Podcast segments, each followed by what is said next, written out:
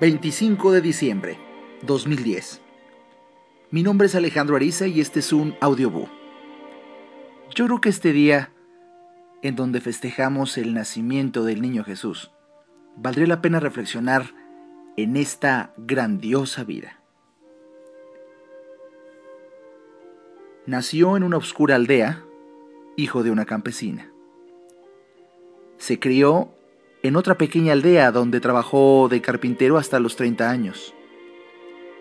Después, durante tres años fue predicador itinerante. Nunca escribió un libro. Nunca tuvo un cargo público. Nunca formó una familia ni fue dueño de una casa. No fue a la universidad. Nunca visitó una gran ciudad.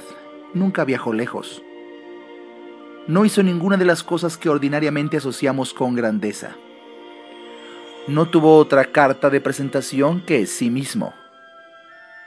Tenía solo 33 años cuando la mayoría de la opinión pública se volcó contra él. Sus amigos escaparon.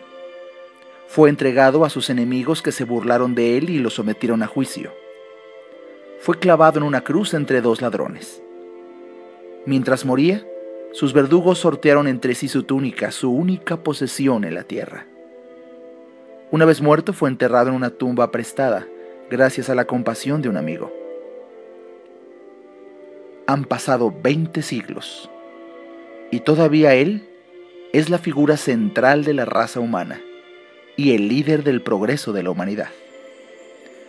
Todos los ejércitos que han marchado, todas las armas que han navegado, todos los parlamentos que se han sentado y todos los reyes de el mundo, todos los reyes que han reinado, puestos juntos, no han afectado la vida del hombre tanto como esta vida solitaria.